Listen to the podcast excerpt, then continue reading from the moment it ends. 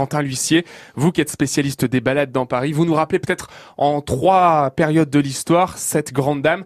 Peut-être une seule date déjà. La première, c'est 1163. Oui, c'est la construction de Notre-Dame de Paris qui a été engagée sous le règne de Louis VII avec l'impulsion de l'évêque Maurice de Sully, évêque de Paris à l'époque. Un chantier monumental s'est étalé sur une période de deux siècles, entre 1163 et 1345.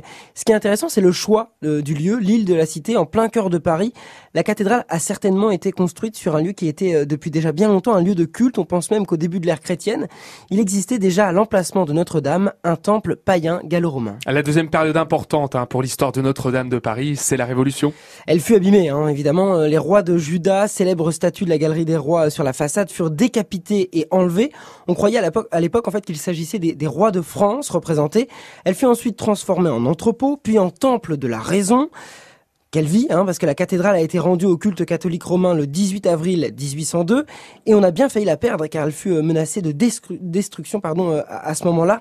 On doit sa première sauvegarde à Napoléon qui a d'ailleurs choisi euh, de se couronner lui-même lors de son sacre le 2 décembre 1804. Elle est restée par la suite dans un état assez délabré, hein, assez important, jusqu'à ce qu'un sauveur, un sauveur qui s'appelle Victor Hugo, publie en 1831 Notre-Dame de Paris qui rappellera aux Parisiens la richesse de son patrimoine. Et jusqu'à hier, la cathédrale, euh, c'était Paris, c'était la France qui brillait un petit peu partout dans le monde. Et des visiteurs qui venaient en nombre, euh, Agnès nous le disait à l'instant, 13 millions par an qui viennent du monde entier, ce qui nous donne une moyenne annuelle de plus de 30 000 personnes par jour. C'est quasiment une ville qui vient visiter euh, Notre-Dame chaque jour.